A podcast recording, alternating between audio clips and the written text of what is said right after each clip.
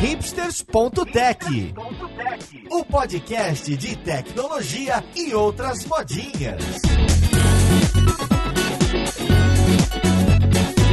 Olá, caríssimo ouvinte, seja bem-vindo a mais um episódio do seu podcast favorito. Meu nome é Paulo Silveira, esse é o hipsters.tech e hoje a gente vai falar sobre os melhores eventos de tecnologia do país e do mundo. Então vamos lá, podcast, ver com quem que a gente vai conversar.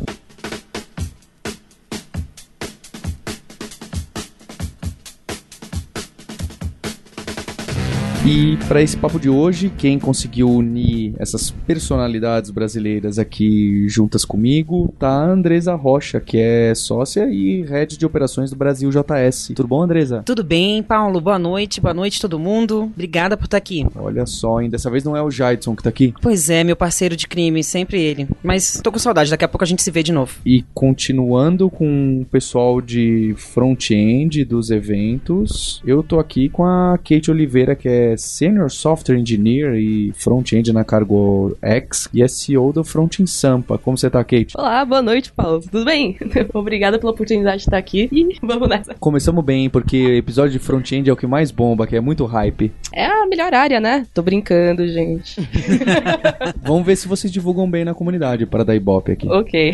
Tô também com a Alda Rocha, que é UX Specialist na Droga Raia e CEO da Elixir Brasil, um evento de Elixir. Olha só, tudo bom, Alda? Tudo bom, obrigada pelo convite. E é isso aí, vamos falar de Elixir. Ninguém sabe falar direito, né?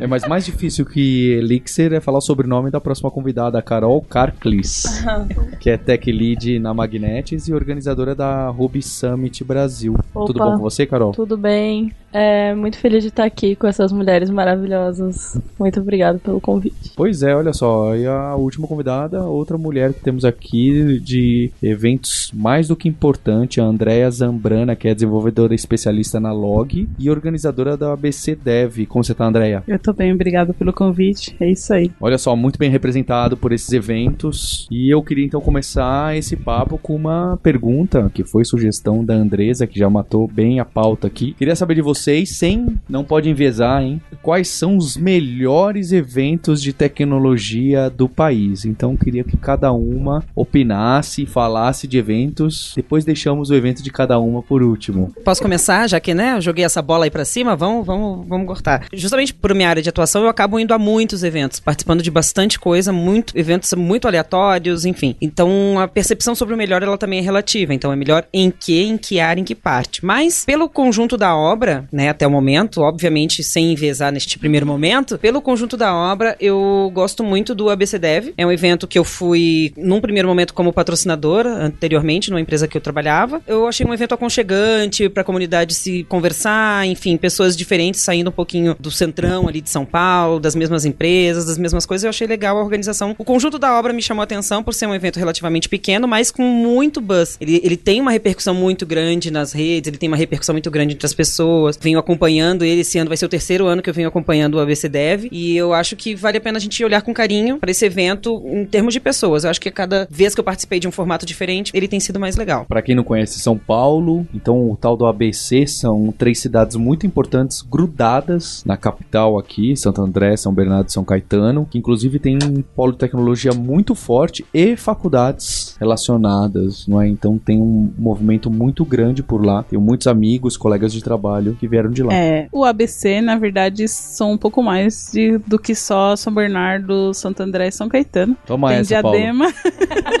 Tem Diadema, Ribeirão Pires, Mauá e eu acho que só. Eu- talvez eu esqueci alguém, mas é o ABC, ele é grande ABC, mas tem muito mais cidades do que só o ABC mesmo. Pra mim, eu sou envezada pro back-end, né? Então eu não conheço muitos eventos de front, eu não, eu não vou muito. Mas dos que eu já fui, assim, de longe, tipo, foi o Elixir Brasil. Outro evento que eu quero falar foi, na verdade, uma edição, a edição de 2018 da RubyConf, que teve a presença do Codamos com uma estrutura bem legal. Foi lá que eu consegui meu emprego, foi lá que eu conheci os- os- as, as pessoas que eu sou muito amiga hoje. Então, pra mim, um evento bom é o que eu faço amizades e são as pessoas, sabe? Sem as pessoas não é nada. E de longe, Elixir Brasil, eu sempre encontro pessoas que eu gosto muito e conheço pessoas novas. Não é um evento, outro evento também que é incrível todo ano que acontece, é o Race Girls, de São Paulo, não só de São Paulo, né, mas sempre faço amizades também, é muito legal participar. E pra mim são esses eventos. Bom, eu sou UX e não sei por que diabos, os meus melhores eventos são todos ou front-end ou back-end e eu não acho um evento de UX que realmente eu possa chegar. Estou desafiando, inclusive, a comunidade, por favor, conquista meu coração, né? Mas no momento, os eventos que eu acho que são mais relevantes, assim, e mais importantes, eu tenho um relacionamento sem querer enviesar com o Brasil JS que já dura desde 2016, que a cada edição eu vejo que é nítido o amadurecimento da comunidade que frequenta o evento e também das pessoas que organizam e, a, e da gente como comunidade também que apoia o evento. Então eu sinto que a gente se mobiliza, ou as pessoas que são famosas na comunidade, elas acabam se mobilizando para ir até Porto Alegre. Então a gente faz o caminho contrário do que normalmente as pessoas fazem, que é vir até São Paulo. A gente vai para lá e a gente fica um, dois, três dias, quantos dias forem de evento, a gente fica lá e a gente vive uma experiência que realmente a gente pode dizer que é assim, é emocionante. E desde 2016 a gente tem presenciado essa mudança dentro do cenário. E eu posso dizer que a edição do ano passado ela foi muito emocionante para mim por N motivos e por eu estar envolvida no evento desde dar um abraço na, na Andresa até é, subir no palco para apresentar palestrantes e também ver pessoas que eu vi na comunidade subindo ao palco também tomando esse lugar tão importante que é apresentar um evento. Que isso eu acho que é muito interessante a gente falar que assim os eventos é, dão espaço para as pessoas e esse espaço ele pode ser tanto o espaço do palco quanto o espaço mesmo de você encontrar pessoas que você gosta ali circulando no corredor e você sentir a vontade nesse espaço. Então eu sinto que na Brasil Jazz eu consigo me sentir 100% à vontade. Eu vou desde os bastidores, desde é, é, talvez outras pessoas não sintam tão à vontade quanto eu, mas aí eu tô falando de uma experiência que é muito pessoal minha, mas eu consigo ir em todos os estandes, eu consigo conversar com todas as pessoas, eu consigo, se me chamarem pro palco, tô à vontade também. Então assim, eu me sinto em casa. Apesar de não ser em São Paulo, é um evento que eu gosto muito todo ano que tenho. Se eu tiver que tirar dinheiro do bolso para ir, eu vou fazer isso, porque eu acho que vale muito a pena. É, eu acho que o Brasil JS, pra mim, é o evento que eu mais gosto. E a Andresa não me pagou pra falar, pra fazer, falar isso, eu garanto. É.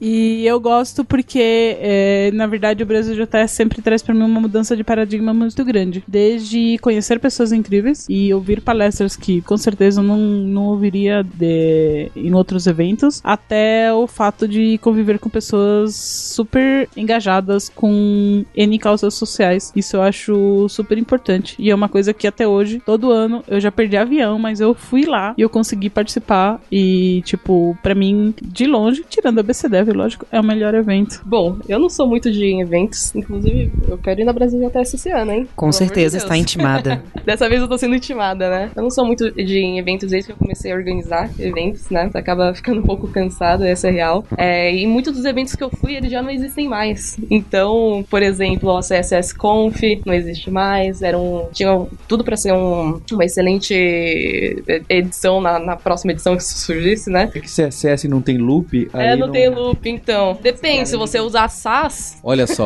olha só. não usem. SAS. É, mas é, esse evento não existe mais. O Front BH também foi muito legal. Gostei muito de ter ido. Eu fui na última edição. Dizem que pode surgir de novo aí. Tô- Não tô- quero, não vou dar spoiler sobre isso, mas É, mas foi um evento que eu curti bastante pela experiência que eu tive, que eu nunca tinha viajado pra fora do, de São Paulo, né? Então, pegar um avião, nunca tinha pego um avião, pega, é, pegar um avião, ir pra BH, fazer todo aquele rolê em uma cidade totalmente desconhecida, pra mim foi excelente. O pessoal foi muito receptivo, as palestras eram tinham um bom nível técnico, então pra mim ficou marcado assim no coração, né, pela experiência toda. Mas sem enviesar, é, para mim o melhor evento é o Front Sampa, porque foi o evento que me abriu as portas pra minha área, pra ser quem eu sou hoje. É, eu conheci o Front Sampa em 2013, a primeira edição que eu fui, se eu não me engano, foi 2013, 2014. E desde então eu vou no Front Sampa. Só que a partir de 2016 eu comecei a ir como organizadora. Então, assim, tem toda essa questão especial com o Front Sampa, porque é, é- ele faz parte de mim hoje, né? Então não tem como eu falar que outro evento é o melhor é, para mim. Front Sampa vai tá, tá aqui no coração. Mas tem muitos eventos muito bons. Eu já fui no ABC Dev também, foi excelente. Pessoas maravilhosas organizando. Abrir espaço para amigos meus, inclusive, vender coisinhas lá, né? Os bichinhos. Eu quero também ir no Elixir. Assim, tem espaço aqui para eu é, enxergar diversos eventos como os melhores, né? É, mas por enquanto, essa é a minha opinião. Front Sampa é o melhor. não fiquem com ciúmes, meninas.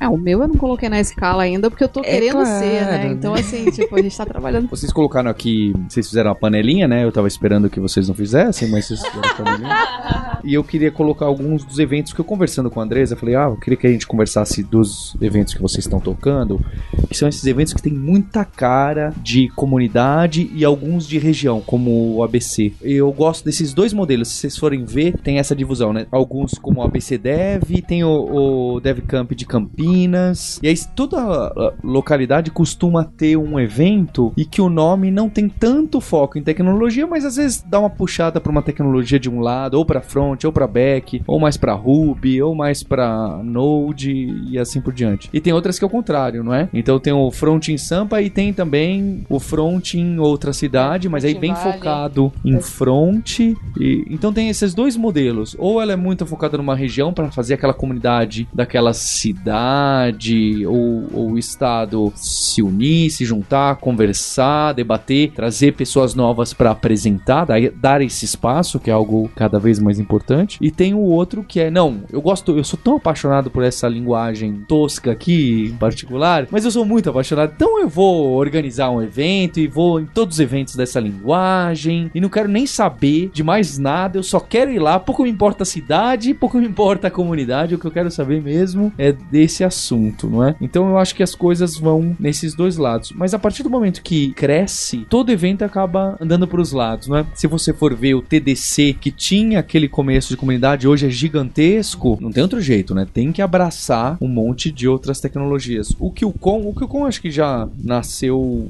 já pegando várias áreas e, e nem tecnologia em específico, né? Tentando pegar alguma coisa com mais cara de arquitetura e etc. Mas se for ver a Agile Brasil também, começa a pegar algum um trechinho de outras coisas, não necessariamente com aquela cara de manifesto ágil e tal. Vocês veem vantagem, desvantagem de cada uma dessas abordagens? Focar em tecnologia ou não? Focar numa cidade ou não? O que, que vocês gostam? Eu ia até comentar sobre esses eventos e só quem foi em eventos grandes que são organizados por empresas e foi em eventos organizados 100% pela comunidade, as pessoas vão saber a diferença, sabe? Perfeito. É, você vai para um evento que visa lucro, tudo bem visa lucro, mas é movido por empresa. Empresa X faz esse evento. Ele é totalmente diferente da, é, do evento que ele é organizado com a participação, pelo menos a participação da comunidade na hora de tomar decisões de quem vai palestrar, de qual que, que assunto a gente vai abordar. Isso é um assunto que tem que estar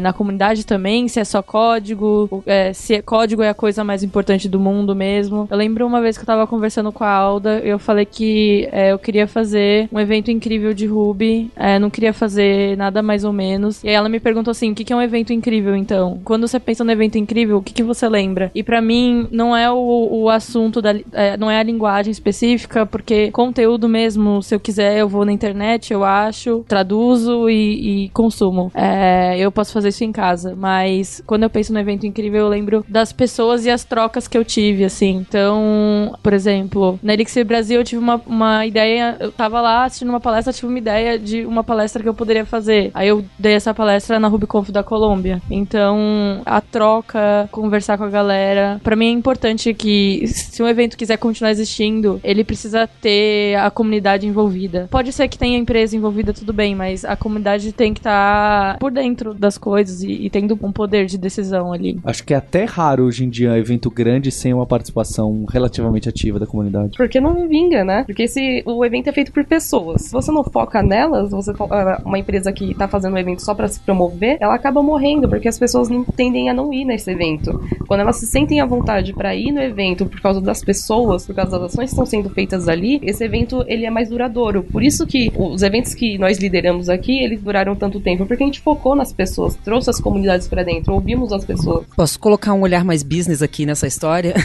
Manda bala. Porque é, é importante a gente pensar também, e aí eu só consigo ter esse olhar hoje em razão do trabalho na BrasilJS, que existem perfis para todos os públicos. Existem eh, tipos de eventos para todos os perfis. Então, existe sim uma galera que vai para um evento com um olhar mais corporativo, porque o evento tem uma pinta mais corporativa e ele visa business. Cumpre seu objetivo. Ok, e eu tá super ok. E tem uma galera que vai lá também, tá tudo certo. O objetivo dessas pessoas é, é ter um conhecimento técnico específico que ela só consegue encontrar ali no evento, tá tudo certo também. E esse olhar, como a Kate falou, de comunidade, eu, eu entendo que, pelo olhar que eu tenho tido, que ele garante sim a- a durabilidade do evento, do processo das comunidades. Fazendo uma justiça aqui aí, isso, a gente tem dois grandes exemplos no Brasil que, embora fora do eixo, são comunidades muito específicas que, que ficam fora do eixo, São Paulo. Vocês são bem focados aqui. Às vezes eu, eu, eu entendo que seja difícil olhar pro restante, mas a gente tem um baita de um exemplo que é a Python Brasil. A Python Brasil é um. Eu, não vou, eu ia falar um palavrão aqui, mas não posso. A Python Brasil é um excelente evento. É um evento que vem se transformando também. Ele culmina numa decisão da comunidade de onde vai ser realizado, em que cidade, de que maneira, com qual estrutura, depois da realização de, sei lá, 50, 100 eventos nacionais, que são os uh, Jungle Girls, e eles fazem vários encontros dos gurus aí pelas cidades. Esse é um tipo de exemplo de evento de comunidade, porque eles têm associação e a associação fomenta todo o trabalho. Então, eu, eu acho que esse é um exemplo do que a gente pode acompanhar aqui também. Um outro evento que acontece que é super bem requisitado e ele tem uma, um abraço de uma comunidade corporativa, né, de profissionais de nível sênior, é o XConf. O XConf Brasil que acontece lá em Porto Alegre. Então, as pessoas fazem com ele o que fazem com a Brasil. Elas viajam de todo, qualquer lugar do Brasil e do mundo para estarem lá. E é um evento pequeno. É um evento pequeno, bem pequeno para poucas pessoas. E ele consegue ter também uma atmosfera tão próxima, de proximidade, mesmo sendo um evento business, mesmo sendo um evento de protagonismo individual. Ou seja, muitas pessoas que aparecem ali são grandes profissionais de design das suas empresas. Tu percebe que o protagonismo individual é bem posto ali, porque são várias palestras diferentes, mas ele consegue criar uma atmosfera de atendimento, de relacionamento, que acho que corresponde à experiência do usuário, né? Uma boa experiência de usuário se reflete no, no que eles fazem. Então, eu queria inclusive citar que tem, você pegar dois eventos que são um público muito parecidos, que é o UX Conf, você pega também o, o ILA, só que ele é muito mais business do que você sente essa diferença. Você vê que o UX Conf, apesar de ser um evento focado para, né, tem todo o business por trás, mas é bem mais humano do que humano no sentido de proximidade de pessoas mesmo, do que o, o ISLA, que é meio tipo, ok, vou lá curtir, que é mais ou menos o que virou o Southwest. Aí a gente tá falando de eventos gringos, né, no o Six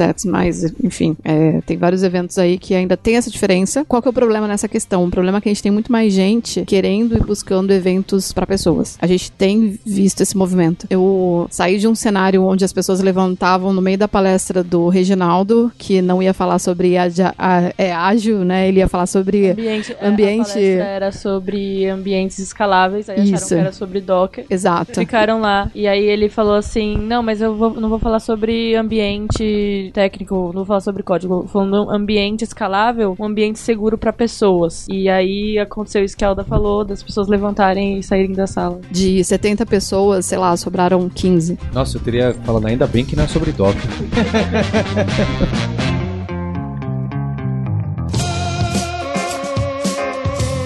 Eu acho que colocando esse gancho que a Carol puxou, então, de né, por que, que eu vou no, no evento? Então, o que, que um evento hoje de tecnologia precisa ter que faz a diferença de não ser só, entre muitas aspas, um monte de conteúdo bom? Porque acho que um monte de conteúdo bom é, é algo necessário e que dá pra fazer, né? Acho que tem outras coisas. Então, eu queria saber o que, que a gente pode trazer no evento de tecnologia que é essencial para os participantes, para os participantes e mais. Queria também saber de formato, porque nos últimos 10 anos a gente teve várias ondas de formato, né? Desde as palestras rápidas de 5 minutos, Pet Acutia, nem lembro como chamava, e Ignite e tal. Teve Li- Lightning Talk. Lightning Talks, que eu, eu pessoalmente gosto bastante, mas teve um boom, desceu, e aí tem Fishbowl, não, vamos fazer com facilitador, não, vamos fazer com discussão, vamos fazer com apresentador surpresa, tem vários. Queria saber também o que, que vocês acham desses modelos novos da moda, independente se vai vingar ou não, tá? Vale tudo. É bom, eu particularmente eu gosto de eventos que tem palestras é, bem técnicas, é, só que não aquela palestra técnica que vai falar apenas de produto, sabe? Não é tipo lá, ah, eu fiz esse software X, eu vou vender ele, que acontece muito em eventos grandes de empresas. Eu gosto de, de palestras super técnicas e também gosto de palestras que falam muito de social. Por incrível que pareça, nos últimos eventos que eu tenho ido, a galera tem focado muito eh, na tecnologia como uma mudança para a realidade social de pessoas. E eu acho que pra mim isso é o que mais me chama atenção. Às vezes eu prefiro mil vezes assistir uma palestra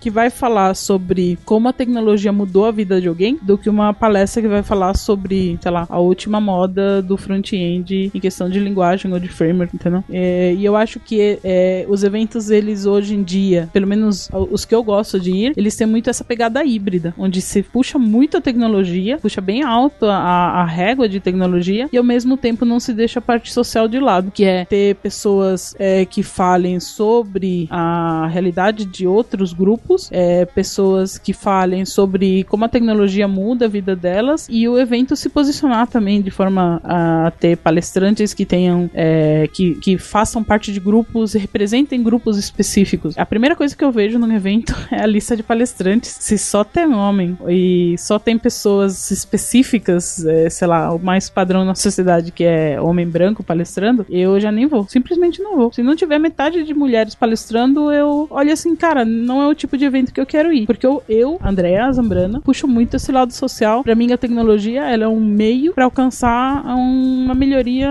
na vida das pessoas. Então, para mim, essas são coisas importantes. É, hoje em dia, por exemplo, tem muito evento que as pessoas vão fale, fazer palestras falando sobre, sobre grupos subrepresentados e tem muita gente que, né, faz um auê no, no Twitter, nas mídias sociais, é, xinga bastante, fala que é, ah, agora não vamos mais falar sobre tecnologia, mas eu acho que a tecnologia ela possibilita justamente essa mudança. Então, para mim, o, o melhor evento é aquele que puxa os dois lados, a tecnologia e a parte social também. Eu sou uma pessoa muito agitada. Como eu frequento muitos eventos, eu gosto sempre de pensar em coisas diferentes. Então, em termos de formato, é, para esse ano, nós estamos pensando em algumas possibilidades de rodar formatos diferentes, especificamente no, no, no projeto On The Road, que é quando a gente visita várias cidades, várias comunidades diferentes. É, me parece que esse formato, assim, muito padrão de palestra única, trilha única e, e plateia, fica um pouco cansativo em dado momento e sempre acredito que é preciso repensar esse modelo, esse formato. E eu com certeza vou inventar alguma coisa para esse ano. Nós vamos inventar alguma coisa para esse ano. É, ainda não posso exatamente dizer o que, mas talvez não em todos, em alguns a gente vai mexer em alguma coisa. Mas eu, eu concordo que aí, aí o conteúdo a gente vai aprofundando porque vai depender muito do objetivo de cada pessoa. Mas em formato, eu acho que sim que a gente tem que procurar fazer coisas diferentes enquanto, sempre que puder. Sempre que não for, né, alguma coisa muito megalomaníaca. Muito fluffy É, também. né? exatamente. Se não for nada muito megalomaníaco, mas que for gerar de fato um valor ali pra quem teve, para as pessoas que se mobilizaram, eu acho que vale a pena tentar. Porque afinal de contas, se tu faz uma coisa voluntária, as pessoas estão indo porque querem, investindo porque elas estão, né, pagam pra ir, vale a pena tu pensar em coisas diferentes às vezes. Eu acho que tem que testar. Se você não testar, tu não vai saber se vai dar certo. No Front Stamp a gente testou alguns modelos também. É, um que eu particularmente gostei bastante, que foi sugerido pelo nosso host, o Matheus Marsiglio, foi o formato de entrevista no palco, né? Foi, inclusive, um dos momentos que as pessoas mais gostam do, do Front Sampa, porque sobe uma pessoa é, de cara limpa, falando sobre a carreira dela, so- é, falando como ela cresceu na tecnologia, o que, que ela enfrenta no dia a dia, é, das experiências. Então é uma coisa muito mais humana. As pessoas se sentem curiosas de estar ali, de saber o que aquela pessoa passou, pra ela também se prevenir de coisas que ela pode chegar a passar também na vida dela. Então é um formato que eu particularmente gosto bastante das pessoas. é, a gente teve uma. rece- é, como fala? Ó, Receptividade.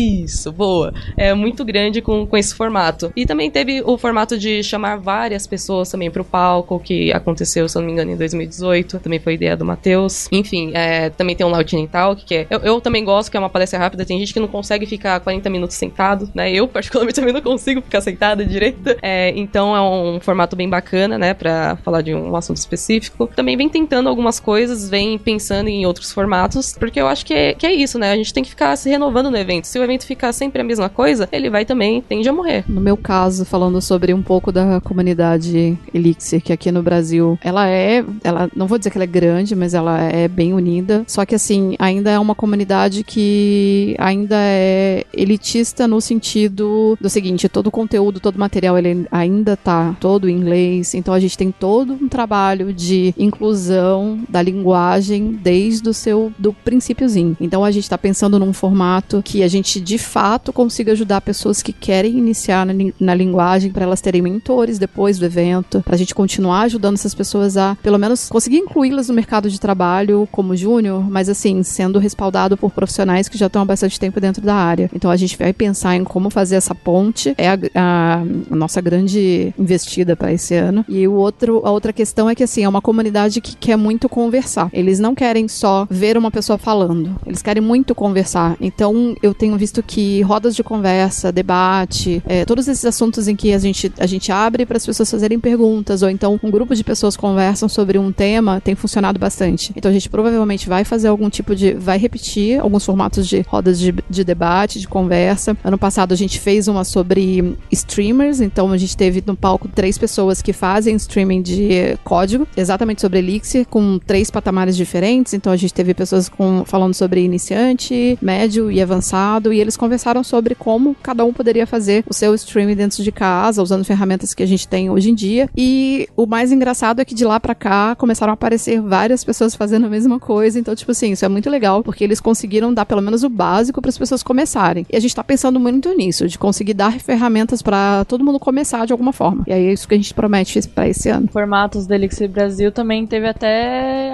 água sendo jogada na galera, né? Sim, a gente teve uma palestra interativa em que o Kaique, ele fez um, um você interagia com um jato d'água que ele disparava água na cara do Kaique de acordo com a interação com o Nerves, que fazia com que as respostas viessem sim ou não. Se fosse sim, jogava água na cara dele e molhou o palco inteiro. Mas deu tudo certo, foi maravilhoso. A gente já teve um, um período que foi, acho que todos os eventos juntos que fizeram isso, o Front Sampa, o Front em BH, eu acho que o Front em Vale também, é, de no palco fazer algumas coisas, chamar a galera para fazer algumas gincanas, ter torta na cara. Teve uma época que a gente tentou, todos os eventos fizeram, só que eu vi que todo mundo meio que parou sobre isso, né? Gente, eu já fui no evento que no final a carreira Furacão foi buscar a galera. Nossa, que Isso sim. sensacional. Isso Ah, sim. eu achei disruptiva, Outro né? nível. Caipara. É, Fica- Anotando essa dica pro Front em Sampa desse ano.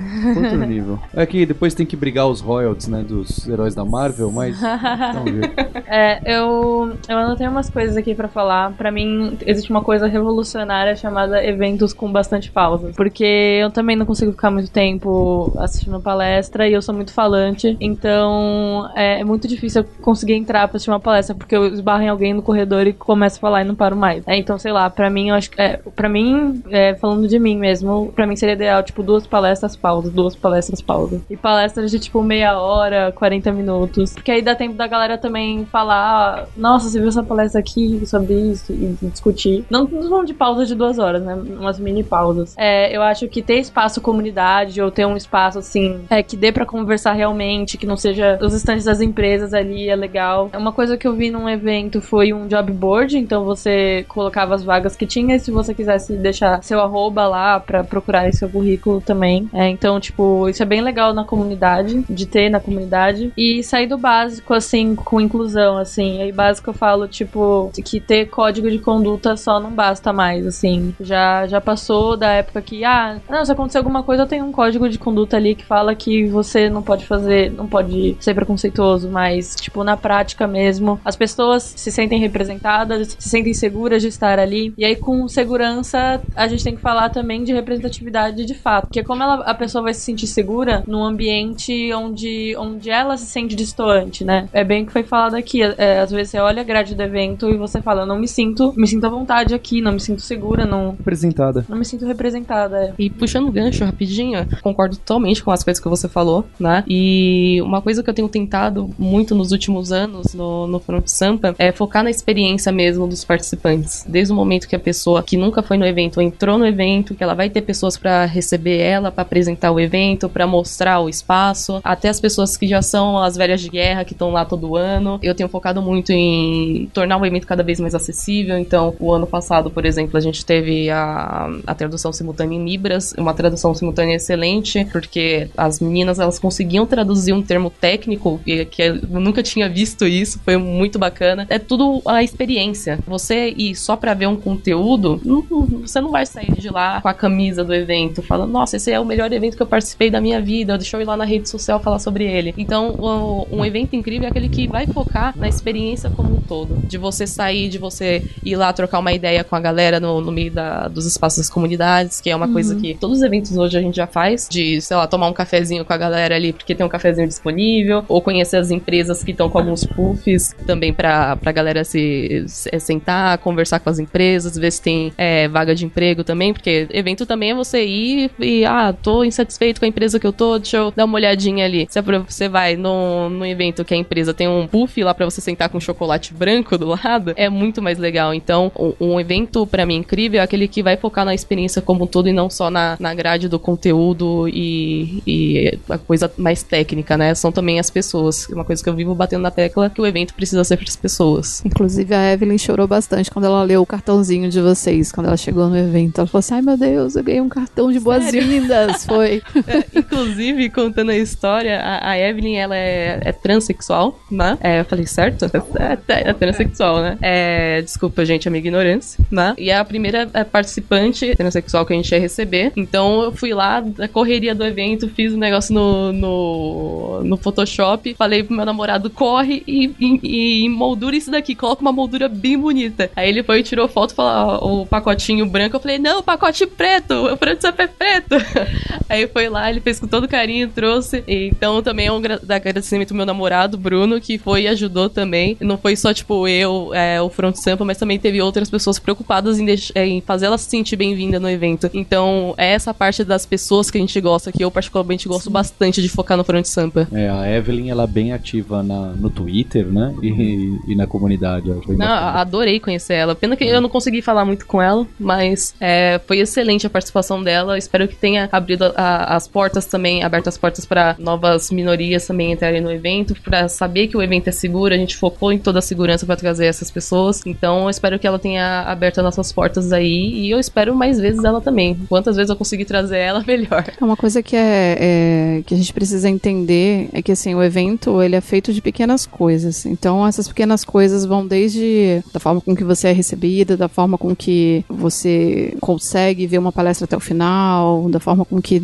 você consegue ter acesso a básico, a água, banheiro, né, a ter um elevador que é acessível e é todos esses pequenos detalhes que quem olha de fora acha que é muito, né, tipo, nossa, mas por que que você tá pensando em tudo? São muitas coisas, são muitas coisas que a gente tem que pensar. E a gente se culpa muito quando a gente esquece uma delas. E mas sempre tem um ano que vem pra gente tentar fazer melhor. Então a gente sempre se cobra, é todo ano é uma cobrança de que tipo assim, ano que vem a gente vai melhorar nisso aqui, ano que vem a gente vai melhorar nisso aqui. Porque esse ano a gente acabou de algum jeito acabou esquecendo. Ano passado a Elixir Brasil não foi filmada porque a gente não teve como pagar uma, uma empresa para filmar. Só que a gente esqueceu que tinha um rapaz que era completamente voluntário. Ele grava todos os gurus, é, os eventos que a gente tem no Guru SP. a gente podia ter falado com ele, podia ter ido. E a gente simplesmente esqueceu pela correria e tudo que estava acontecendo. E a gente também esqueceu de orçar tradução simultânea. E a gente tinha três palestrantes internacionais. Quando a gente olhou aquela situação, a gente falou assim: meu Deus do céu, e agora? Como é que a gente vai fazer? A gente moveu as palestras que eram todas em inglês, como a gente não tinha grana para pagar a tradução simultânea, que, sei lá, ia ser mais de 25 mil reais. A gente moveu a palestra deles pra trilha avançada, porque aí nesse caso a gente acabou falando assim: não, então tá bom. A gente assume que se você tá na trilha avançada, você vai saber o básico de inglês para conseguir entender essa palestra. Mas assim, a gente dormiu tranquilo? Não. A gente dormiu assim, poxa, podia ter, queria, sabe? Aquela, aquela angústia, tipo, queria ter colocado uma tradução simultânea para ser acessível para todo mundo. Então eu acho que todo evento, todo ano, por isso que a gente joga pro universo formulário de feedback. É, vamos conversar como comunidade, saber como melhorar. Porque eu acho que a gente sempre tem alguma coisa para aprender, por mais que a gente já saiba muito, a gente sempre tem alguma coisa que a gente tem que melhorar ano que vem. E a gente se cobra muito isso. Eu não sei se isso é uma coisa só do fato da gente ser, somos mulheres organizando, a gente acaba se cobrando naturalmente, porque é o nosso contexto, infelizmente. A gente se cobra muito na próxima edição. Então é sempre assim, um próxima vai ser mil vezes melhor do que, do que a gente tá fazendo hoje. Por mais que o evento tenha sido maravilhoso. Isso é legal, né? Porque todo evento, ele acaba sendo o maior e melhor.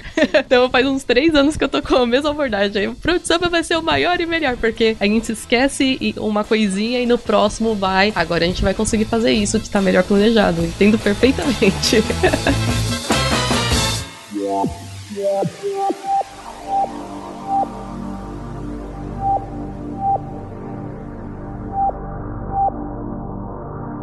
Bem, hoje vocês estão tocando alguns eventos que são bem grandes, alguns deles, inclusive, e queria saber um pouco da experiência de vocês chegarem até aí. Então, algumas de vocês já citaram um pouquinho, e até para ficar como dica para as pessoas que querem também participar mais próximo de organização de eventos, entrar nessa roubada, né? Fala que é legal. Deixa os detalhes para depois. Fica, vai ter bolo. É, é tipo Não... piscina gelada, né? É. Você entra e fala, vem, tá quentinho. É, a mesma exato. coisa. Então, contem como vocês pularam nessa piscina e, e como que as pessoas podem podem fazer pra pular? Pode até ser o caso específico do evento de vocês, que tipo de ajuda vocês precisam, porque é, participar do evento é muito legal e esse começo da organização, eu lembro, era uma adrenalina pra mim. A adrenalina do dia anterior do evento é um negócio que só sabe quem organizou o evento. Eu falo que o melhor dia do evento da organização é o dia, porque o que já deu errado já era, já tá acontecendo evento, não tem mais o que fazer. Tá faltando luz, tá faltando palestrante, já foi. Agora o dia anterior, eu lembro que eu não dormia pensando, acho que não vai aparecer ninguém amanhã. Vocês tinham isso? Eu sonho muito antes do evento. Eu- o, o último evento, eu sonhei que eu tinha esquecido de montar o palco.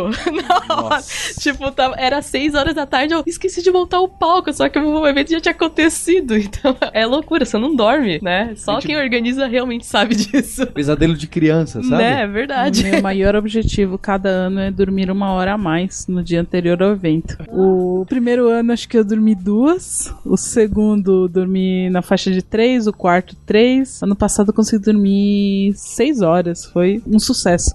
E, e isso você acaba chegando só na, na malandragem, né? Porque cada ano que se organiza, o evento fica maior. é, não sei se ele fica melhor, mas a, a gente torce pra ele ficar melhor. Só que ele fica maior. E o evento que começou, por exemplo, a BCDev começou, nós esperávamos 30 pessoas, recebemos 60. Segundo ano, a gente esperava 150, recebemos 250. E assim, um ano, cada ano vai dobrando. E, e tudo aquilo que você sabe fazer pra 200 pessoas, você não sabe mais fazer pra 300 ou 500 pessoas. E você acaba esquecendo. O ano passado a gente esqueceu de testar o microfone e o projetor. Só isso, no palco. A primeira palestra estava acontecendo e a gente tava tentando conectar os cabos, porque a gente fez um monte de outras coisas que a gente, no- anos anteriores, não tínhamos é, feito. Só que esquecemos de- do básico, que é testar o projetor e o microfone. Então, eu acabei caindo no ABCDev e, e até na, na- nos eventos, meio que por conta do CSS Conf. Você falou agora, me deu até um, um calorzinho Saudades, no coração. né? É, porque eu comecei a palestrar depois do CSS Conf, de ouvir a, a Alda e a Thalita falando. Eu acho que você falou pra alguém perto de mim, não, não foi no palco, mas a Thalita pagando e ela falou no palco. Foi gravado um podcast do. Como é que chama? Zone of Frontenders, ZOF. Eles gravaram lá e ela falou e eu comecei a palestrar por conta disso. Aí no ano seguinte comecei a ir em Meetup e aí o William me engabelou e me, me fez começar a organizar o BCDev. Então, tipo, você sempre acaba entrando nesses eventos, pelo menos eu acho que por uma questão de inspiração. Você conhece alguém que faz alguma coisa muito legal, aí você fala, nossa, eu quero fazer parte. E aí você entra e nunca mais sai. Acho que a gente tá assustando as pessoas. Não, gente, evento é legal. Elixir Brasil nasceu tentando ajudar duas amigas, que a Flávia e a Charlotte, que elas estavam em depressão e elas achavam que elas não tinham mais, elas achavam que não eram valorizadas pelo mercado. E aí eu falei, vou organizar um evento, vou colocar elas pra palestrar, eu vou mostrar pra elas que elas são importantes pra comunidade. Aí eu mandei um e-mail pro Valim, achei que o Valim nunca fosse me ler. ele leu o meu e-mail, expliquei pra ele o contexto, eu falei que eu ia organizar um evento pra ajudar duas amigas que ele conhecia inclusive e que elas estavam passando uma fase difícil e tal. Ele falou: "Me fala a data e a gente vê que, que como é que a gente faz". E aí aconteceu a RubyConf. Eu tava com esse espaço do Codamos lá, deu muito certo. Eu chamei o Valim pra palestrar, uma palestra surpresa nesse espaço. Ele tava no evento, ele tava na RubyConf, na RubyConf. Aí quando ele saiu do palco, ele falou assim: "Já tem a data? Quando é que vai acontecer esse evento?". Eu nem tinha organizado de fato, mas depois que ele saiu do palco, eu falei: "É, acho que eu preciso, alguém precisa fazer isso". Chamei o pessoal da Local Web e eu falei: "Eu preciso de um lugar que caiba 120 pessoas, que eu preciso fazer um evento nessa data que é e a gente precisa trazer o Valim. Eu só preciso que você me ajude a trazer o Valim pro Brasil. Só isso". Aí eles arcaram com a passagem do Valim, eu falei com a plataforma Tech, eles também arcaram com um pedaço da hospedagem. A gente fez uns corres muito doidos pra conseguir fazer o evento acontecer. Eu lembro que a primeira edição foi lá na Local Web, tinha é, 108 pessoas. Eu fiz cookie em casa pra poder servir, porque não tinha dinheiro pra coffee. E fiz uma parceria com o pessoal do com Pilagrão. E eram os cookies que eu tinha feito e, e o café que eu tava servindo lá. E aí eu fiz um mural onde as pessoas escreviam o que, que elas tinham achado do evento e o feedback era muito positivo. Charlotte hoje tá empregada, bem, tá com a vida lá fora e até onde eu sei, até onde a gente conversou, ela tá bem. Flávia também, Flávia também tá bem, tá trabalhando em Amsterdã. O evento começou um pouco pra tentar ajudar é, essas mulheres da comunidade que eu sei que a gente tem pouco espaço. Alguém precisava fazer. Aí começou assim, aí ano que vem, no, no outro ano, todo mundo me perguntando, vai ter, vai ter, vai ter edição 2? Eu falei, gente, eu não sei, eu não sei. E a comunidade cobrou muito que tivesse. Eu falei, tá bom, eu vou topar esse desafio e eu vou fazer um melhor do que o que eu fiz, mais organizado, mais estruturado, vou us- usar o que eu sei de UX pra conseguir fazer um evento que faça sentido pra comunidade. E aí eu chamei o pessoal do Elug pra eles serem curadores da grade que eu falei assim: então vocês vão ficar com técnico porque eu não, não programo em Elixir, gente. Eu, só, eu tô ali para ajudar a fazer um evento bom. Quando eu fiz a segunda edição, que eu consegui doação da comunidade para trazer o, o, pessoal do Tecnogueto, e que para mim foi assim a experiência que eu não sei dizer assim, tipo, eu tinha eu tinha um monte de gringo no evento, um monte de gente de fora do país, mas eu tinha 14, 16 pessoas que eu trouxe do Rio de Janeiro com dinheiro de doação. E essas pessoas, eu não sei mensurar a felicidade que era para mim ajudar, colocar uma perspectiva do tipo, olha, eu posso estar nesse ambiente de tecnologia, olha que legal, em 14 jovens que eram do projeto. Eu falo eram porque eles já terminaram o Tecnogueto, inclusive um beijo para todo mundo de lá do Tecnogueto. E eu trouxe, hospedei e ajudei. Então assim, eu tô no Elixir Brasil para ajudar a comunidade, de alguma forma, de algum jeito. E o que me move é, é a comunidade, são as pessoas, assim, totalmente. Quando eu perceber que isso não faz mais sentido, talvez eu deixe o vento de lado. Por enquanto ainda tá fazendo. Vai ser pra comunidade sempre. Sempre, sempre. E isso é muito bom, mas isso também é muito ruim, porque a gente se doa muito, né? Sou bem suspeita, né? Mas vamos lá, vamos falar de, de BrasilJS. É, na verdade, eu trabalho, como eu trabalho na área de, de RH, recrutamento, é, tech recruitment há muitos anos, eu já conhecia, enfim, o evento, conhecia as comunidades e, e venho participando há bastante tempo. Num dado momento muito invisível, né? Enfim, ali quietinho e tal. Como eu não sou da área técnica, isso também tem um fator que implica em você ter uma certa visibilidade com as pessoas e até ter uma certa atenção. Mas eu fui me envolvendo muito profundamente com tudo isso e já conhecia há bastante tempo, porém nunca tinha. E eu me lembro que num, na Brasil JS de 2017, eu fui na, 2018, eu fui na porta. 2017 foi, enfim, super marcante. Mas 2018 eu me lembro que eu estava trabalhando no espaço físico onde estava tendo a, a, a, o evento. Tava falando com as minhas amigas nas redes ali. Ah, onde tu tá? Eu tô aqui na Conf, eu tô aqui na Conf, eu tô aqui na Conf. Todas elas estavam na Conf, todos meus amigos estavam na Conf, menos eu. E eu fui lá na porta falar com elas. Fui lá, abracei, fui lá na porta. Eu olhei para aquele cenário e disse: Um dia eu vou tá aí. Eu disse isso. Eu falei isso. Mas por que, que eu nunca fui? Porque é aquela coisa, você olha um evento, você. Eu, no meu, no meu recorte de olhar de onde eu partia, eu nunca achei que aquele evento fosse para mim. Que eu fosse ser bem recebida, que aquele evento fosse seguro, que aquele evento fosse aberto para mim. Nunca, nunca tive esse olhar. Para mim sempre foi um evento elitizado, pra tu ver como que a visão das pessoas pode ser distorcida de onde elas olham. Em 2018 eu fiz isso, olhei e ok. E aí 2018 também a minha empresa entrou, em 2017, em 2018 a minha a empresa que eu estava entrou como patrocinadora. Então eu pude vivenciar aquela coisa, vi aquela, falei, é claro que é isso que eu quero fazer profissionalmente, porque eu já, enfim, fazia muito, muitas coisas lá em Porto Alegre e queria fazer isso profissionalmente. E a gente começou a conversar, eu conversei, enfim, com, com o Jadson Felipe e hoje eu tô aí. Também, enfim, graças a muitas pessoas que, que conversaram comigo e tal, eu fui observando. A Débora, hoje ela tá lá na, na, na Alemanha, se mudou pra Alemanha, mas também foi uma pessoa que, que trabalhava na BSJS, ela que gravava os vídeos. E eu comecei a olhar para aquilo, eu falei, sim, vai ter jeito, vai dar um jeito, vamos, conversar sobre isso e tal. E aí hoje, enfim, eu tô mais dentro do que tudo, né? É, tô mergulhada, né? Eu vivo o BrasilJS 24 horas praticamente do meu dia, por vários motivos, né? Tanto no sentimento de acreditar, mas como eu, diferente da, das gurias, eu não trabalho em outra empresa. É a empresa que eu trabalho. É o, é o meu negócio, é esse. Então eu vivo para isso, por isso, obviamente, eu tenho mais tempo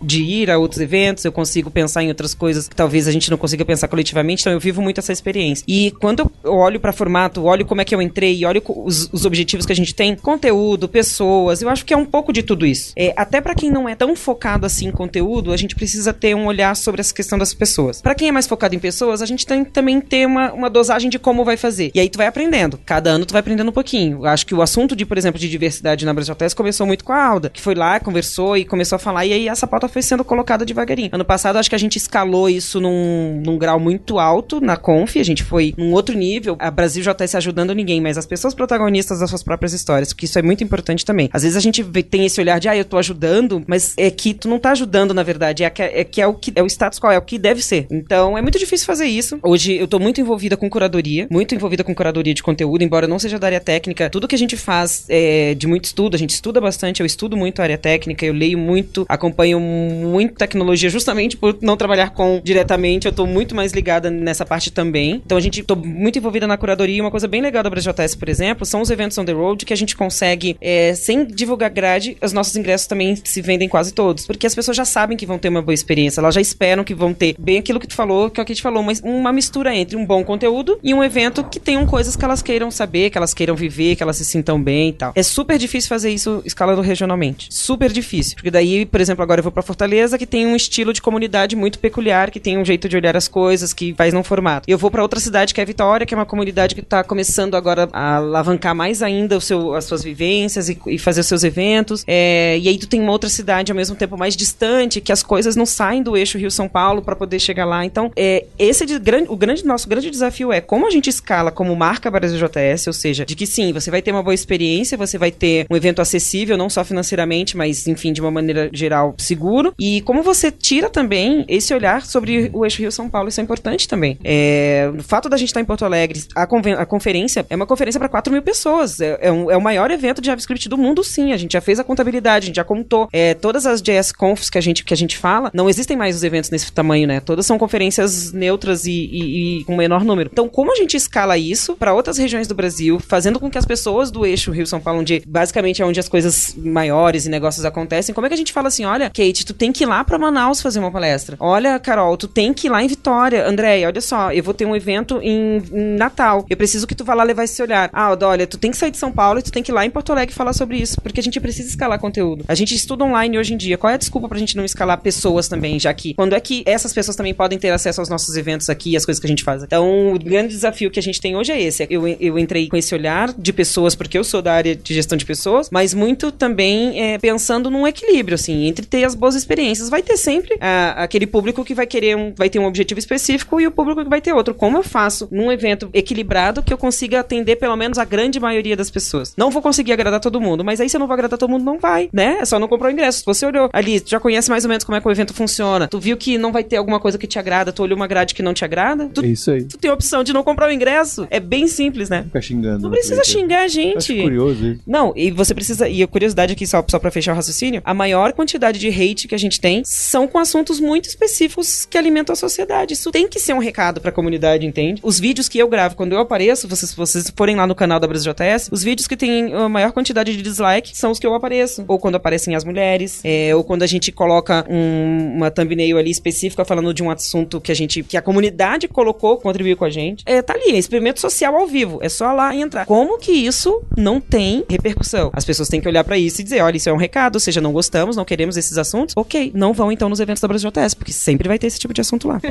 Eu vou falar rapidinho também. O meu vai ser mais curto, né? É, eu caí no front sampa de uma maneira muito peculiar, das maneiras que eu geralmente caio nas coisas que eu faço hoje, tipo, do nada. Eu lembro que eu comecei a frequentar meetups e eu era amiga do, do Sérgio, conhecido como Elvis, né? Ele era meu chefe também na época. Eu acho que ele era meu chefe naquela época ainda. E a gente tava voltando de um meetup na Get Ninjas, ele tava falando lá do front em Sampa. Eu simplesmente, na, na traseira do carro, falei, ó, quer ajuda aí pra organizar? Ele, ah, tu não, não vai dar conta, né? Do jeito que ele fala. Aí eu, "Be- é, beleza, de- depois vamos conversar. Aí ele mandou mensagem, eu acho que depois no dia seguinte, falou: Ah, quer organizar mesmo? Entra aí. E basicamente assim que eu caí no Front Sampa e todo dia eu me pergunto o que, que eu fiz da minha vida. Brincadeira, gente. organizar evento é legal, mas basicamente essa é a minha história com o Front Sampa. Eu jamais imaginaria hoje ser a dona do evento, né? Eu entrei como participante, entrei também pra ajudar algumas coisinhas ali, levar o banner nas costas no dia do evento, pra ajudar o Elvis no que era necessário na, naquele momento, e do nada eu me tornei a dona do evento e tive que é, tomar uma puta de uma responsabilidade, palavrão, desculpa, mas eu tive que tomar muitas responsabilidades que eu não estava acostumada, como por exemplo, saber negociar com uma empresa para conseguir patrocínio, saber como conversar com as comunidades. Eu sou uma pessoa que aparenta não ser muito tímida, mas eu sou muito tímida, então eu tenho dificuldade para muitas coisas que envolvem interações. Então eu tive que aprender a, a desenvolver algumas habilidades para conseguir sustentar o front sampa, porque muitas das coisas que eu ouvi quando o Elvis saiu foi: ah, o front sampa acabou. Ah, agora não existe mais front sampa, nunca mais vou no evento. Eu escutei muita coisa que desanimaria qualquer pessoa, isso inclusive de amigos, pessoas que são amigas minhas hoje. Eu sou uma pessoa que, coração bom, perdoa todo mundo, mas é, foi uma coisa que me deixou marca e eu insisti ali, falei, agora, é agora que o front sampa decola. Peguei, assumi a responsabilidade, tô aí me lascando, durmo pouco, acordo respirando também front sampa, apesar de não ser meu emprego primário, né? Nem é emprego, porque eu não retiro o dinheiro do front sampa, eu trabalho de graça pelo, pelo evento. Ainda assim, eu, eu durmo e acordo pensando no front sampa e como que eu vou fazer esse evento ser o melhor depois da última edição e como que a gente vai continuar escalando isso. Então, assim, a minha história com o front sampa, ela é peculiar, né? Entrei do nada e hoje tô aí doida pra fazer o evento acontecer de uma forma maior e melhor. E é isso. Desde quando eu tentava entrar na área e ficava procurando estágio, eu sempre estive em ambientes predominantemente masculinos, né? Então, eu me sentia muito sozinha. Uma coisa que acontece é, você se sente sozinha e você precisa criar uma forma de você não ficar sozinha. Então, criei um grupo no Meetup pra juntar mulheres de Ruby, é muito mais iniciantes e, e nessa época época eu, eu tinha um ano de experiência na área, então eu fui na cara assim de tipo, eu não tenho muito conteúdo pra passar, mas com certeza tem alguém que sabe menos que eu e eu posso ajudar essa pessoa, porque eu não sabia muito bem o que eu tava fazendo também. Então eu, como júnior, assim, inclusive caiu o recado, você não precisa ser sênior pra fazer evento e pra palestrar e pra nada. Eu falei assim, pô, eu sou uma desenvolvedora júnior, eu não consigo nem fazer uma requisição web direito, mas eu sei lógica de programação, então vamos juntar aqui as mulheres que não sabem programar ainda e vamos falar sobre lógica de programação, né? Então eu comecei por Meetup e ele chamava Ruby Ladies. Teve um momento que eu decidi parar pra repensar impacto e que eu tava fazendo, muito em questão de tipo, não ser só mais tão focado em mulheres, tudo bem se você quiser focar em mulheres, mas é, eu tava pensando assim, poxa, como que eu consigo fazer isso melhor? A parada da Ruby Summit Brasil pra mim foi muito é, uma união que foi causada por um cansaço das pessoas de sempre a mesma coisa, sempre ter os eventos de Ruby com as mesmas caras e com os mesmos problemas. É esse negócio de fazer um evento melhor é também pra não ficar repetindo os erros, né? É uma pessoa que eu converso muito, a, a ela sempre traz pontos diferentes de, de, uma, é, de uma pessoa que não tá em São Paulo e ela fala, gente, eu, eu quero participar, mas me ajuda, né? Não só ela, como outras pessoas que não são de São Paulo. E a Ruby Summit Brasil foi basicamente ver a galera reclamando no Twitter, ver a galera reclamando nos grupos e falar assim, gente, é o seguinte, vamos então, vamos fazer alguma coisa sobre isso? Então vamos fazer um evento organizado 100% pela comunidade e a gente vai é, escolher exatamente como que vai ser feito esse evento de Ruby. Beleza, a gente tá ali no grupo, entre 15 e 20 pessoas. Queremos fazer esse evento acontecer, que é essa coisa do evento 100% organizado pela comunidade, que hoje não existe na comunidade Ruby. Não, não sei se isso é polêmica, mas não frequentei os primeiros RubyConfs, não estive em nenhuma das tretas que envolve os, os eventos de Ruby, mas eu posso dizer que eles não têm tanta cara da comunidade quanto eu gostaria e quanto as outras pessoas gostariam. E é por isso que a gente se juntou.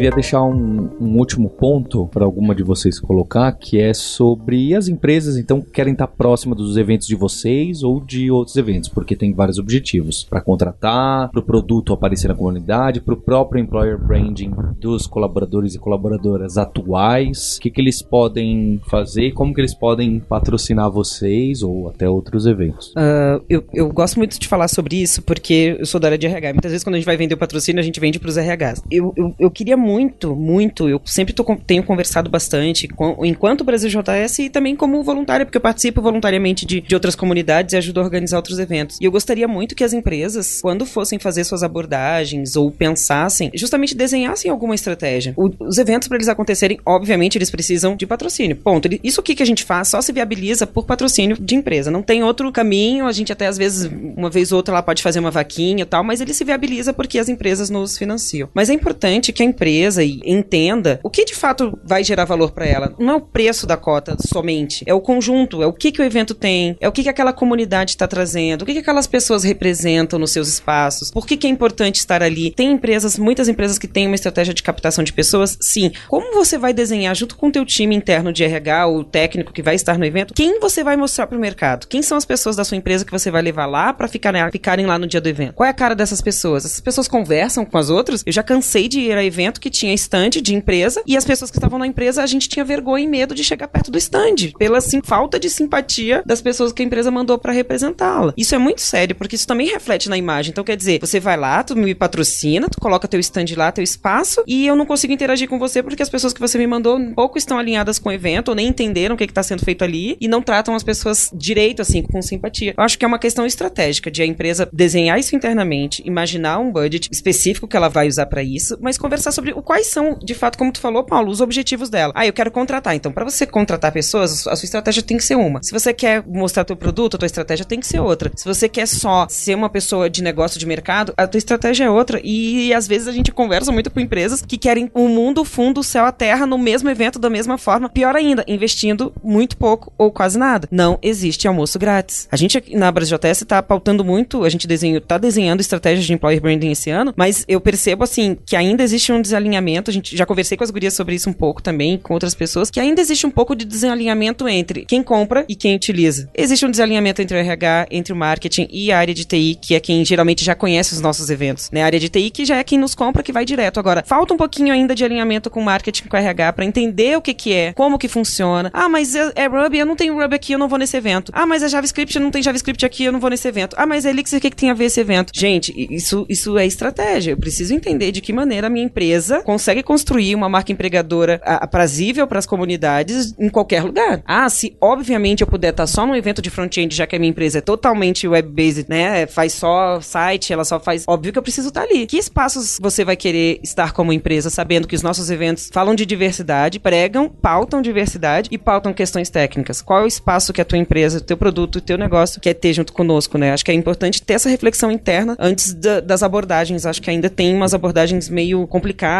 e acho que talvez até um pouco de tempo. Eu tenho uma, uma pena, né? Passa lá no RH, eu tenho uma pena. Ele, a, a, galera não tem tempo de conversar, de ouvir, entender, falar um pouco mais sobre negócio, tá mais por dentro do business da, da empresa. Falta um pouquinho de tempo. Essa é a minha percepção. Precisamos avançar mais e melhor nessa questão de, de, de empresas. Mas sim, empresas, patrocinem os nossos eventos, todos de comunidade. A gente só vive a partir de patrocínio. A gente vai deixar o link para patrocínio de cada um de evento de vocês e também eu queria que vocês me ajudassem a colocar alguns eventos legais, não só os que apareceram aqui, porque obviamente se ficar assim a gente tá cometendo atrocidades, injustiças criminosas aqui.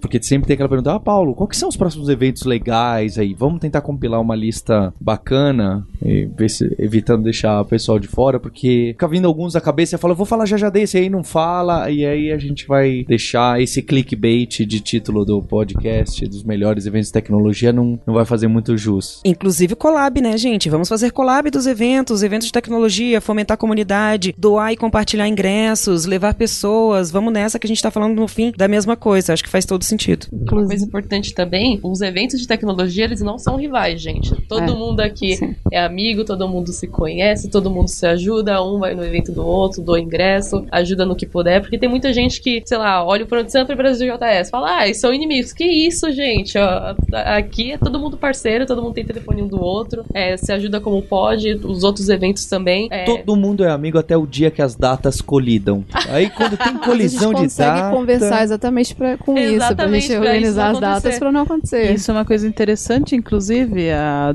desde o primeiro ano a gente conversa com o pessoal da Brasil JS, o pessoal do Front in Vale, que geralmente na, na mesma época do, do BCDev, e a gente sempre manda mensagem pro outro, ô, oh, quando é que é o evento? Ô, oh, vou marcar tal data, beleza? É justamente para não colidir, porque a gente mesmo gosta de ir nos outros eventos, então se a gente estiver organizando um evento e não pode ir no outro, não, não combina, né? É, tem um código de, como que você falou? De damas, era de cavalheiros, mas agora é de damas, desculpa Brasil. é, então a gente sempre evita realmente fazer eventos na mesma época, é, acontece na mesma época, tipo, mesmo mês, mas não no mesmo dia ou, ou num dia anterior, justamente porque o público é o mesmo e a gente não quer também prejudicar o evento do, dos amigos, né? Então, todo mundo aqui é amigo, parceiro, todo mundo se ajuda, não tem picuinha entre os eventos. E só para deixar esse recado aí, porque tem gente que eu acho que ainda não entendeu sobre isso. Comunidade é isso, a gente só errou uma coisa esse ano, confesso. Agile Brasil, Python Brasil e Brasil JS Conf em outubro, lá no Rio Grande do Sul. Vocês que lutem para ficar indo lá pra Gauchada. É, tem que passar eu, um mês lá em Porto Alegre. Eu queria voltar no, num ponto da, da Andresa, das abordagens das empresas e que elas não sabem o que elas querem. Um dos desafios para mim com a Ruby Summit Brasil é que vai ser a primeira edição do evento e vai ser incrível. Mas é a primeira edição e isso faz com que algumas empresas não olhem tanto pra gente, só que elas não sabem que existe uma coisa chamada relacionamento, né? Então eu acho que é isso que falta na maioria das empresas. Elas verem o patrocínio não como, ah, eu vou pôr um dinheiro aqui porque depois aparece meu logo no site. Não. É uma comunidade. Uma hora uma pessoa que tá organizando vai falar, nossa, tal empresa tá patrocinando de novo e ajudou com mais dinheiro dessa vez e trouxe tal pessoa, que legal. Vou me candidatar para lá ou vou usar o software que ela tá fazendo. Então as, a, as empresas, as pessoas que trabalham nas empresas precisam se ligar de que quando você tá falando de patrocínio, você pode criar um relacionamento que tem benefícios no longo prazo também, assim. Falta as empresas verem isso, que não, não é o dinheiro, a cota mesmo que elas estão colocando lá. Eu queria só falar uma coisa sobre eventos que você falou que eu acho que é super justo, super válido, que existem muitos eventos no Brasil. Eu tô precisando de ajuda com o Codamos, que o Codamos, ele é basicamente uma vitrine de eventos. Só que as pessoas não conseguem abrir PR e eu fico no Twitter pedindo, gente, me manda dica de eventos para eu cadastrar. E eu mesma vou lá, faço, no, coloco, subo o evento lá no GitHub e tal, mas eu não consigo estar no Pará, por exemplo, vendo os melhores eventos que tem no Pará. Então eu preciso dessa ajuda da comunidade. Então, assim, me ajudem a transformar o Codamos num hub do tipo, qual que é o melhor evento? Qual que é o evento que vai acontecer em maio? Qual que é o evento que vai acontecer em junho? A gente conseguir ter essa vitrine de eventos que são inclusivos e diversos lá, atualizada, para que ajudem as pessoas a conseguir achar o melhor evento que se encaixa de acordo com o perfil da pessoa. Então, comunidade, dá um help lá pra gente que a gente tá precisando. Vou deixar os links aqui e você ouvinte que quiser contribuir, deixar também nos comentários pra gente atualizar ou no PR, lá no Codamos, melhor ainda. Queria deixar um agradecimento aqui para esse grupo que fez esse acordo de damas dos grandes eventos da comunidade de tecnologia. Muito obrigado pela presença à meia-noite no estúdio. As pessoas não sabem, né? Porque você ouve podcast. Tem gente ouvindo à meia-noite, mas é, é bem curioso. E agradecer especialmente a você ouvinte pela sua audiência, pelo download. Compartilhe o episódio, traga pessoas novas para os eventos. É muito bacana participar. Se você já gosta de comunidade, gosta de podcast, você participar lá vai ser mais interessante ainda. E a gente tem um compromisso na próxima terça-feira. Hipsters, abraços. Tchau.